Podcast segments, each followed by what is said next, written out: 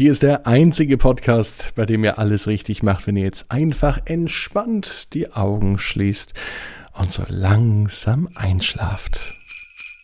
Ab ins Bett, ab ins Bett, ab ins Bett, ab ins Bett. Der Kinderpodcast.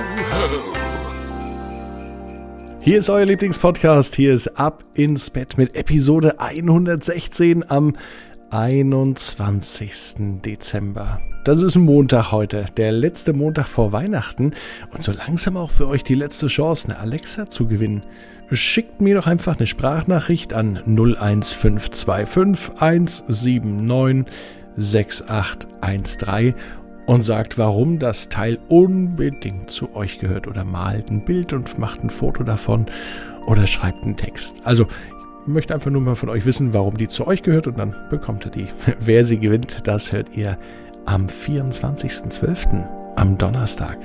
Seid ihr bereit für die Geschichte so kurz vor Weihnachten? Dann würde ich sagen, legen wir los mit dem Ach, was fehlt denn noch? Genau, das Recken und das Strecken. Also die Hände und die Beine, die Arme und die Füße. Und die streckt ihr so weit weg vom Körper, wie es nur geht. Spannt jeden Muskel an macht euch ganz, ganz, ganz, ganz lang und dann plumpst ihr ins Bett hinein. Sucht euch eine bequeme Position.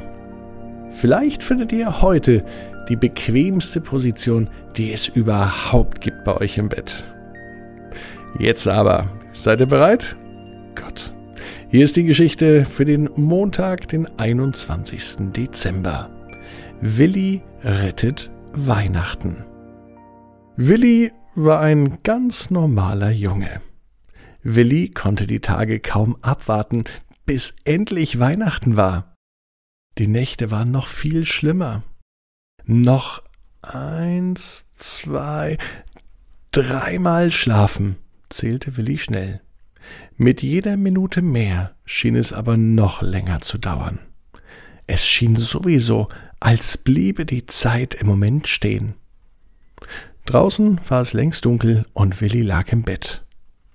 Selbst seine Eltern schliefen schon und er war noch wach. Überhaupt schienen alle zu schlafen. In diesem Augenblick dachte sich Willi, was würde passieren, wenn auch Weihnachten alle verschlafen würden? Willi musste sich etwas überlegen, um das Weihnachtsfest zu retten. Es konnte doch nicht sein, dass alles tief und fest schläft. Sogar der Hund der Familie lag einfach so neben Willi und schlief. Und selbst das Hin und Her ruckeln unter Willis Bettdecke machte dem Hund gar nichts aus, er schlief einfach weiter. Willi schaute aus dem Fenster.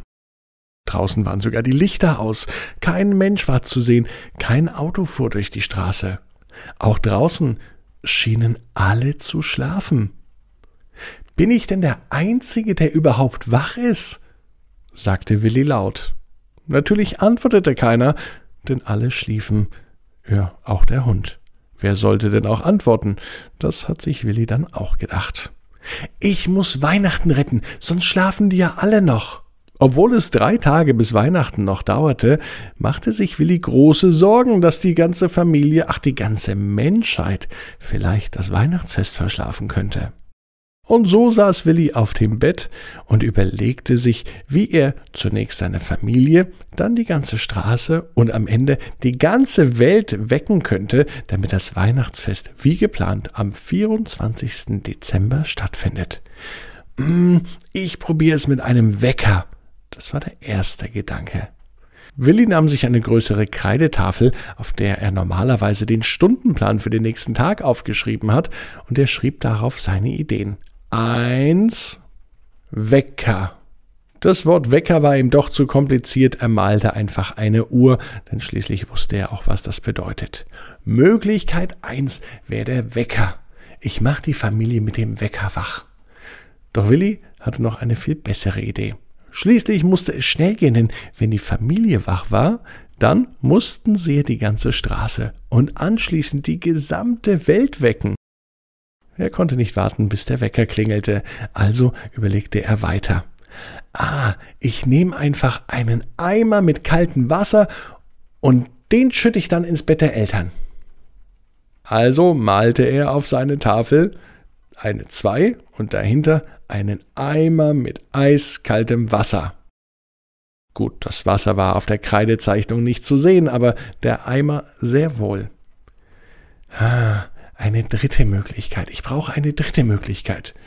Ah, ich erschrecke Sie, sagte er, und er malte auf die Kreidetafel ein Geisterkostüm.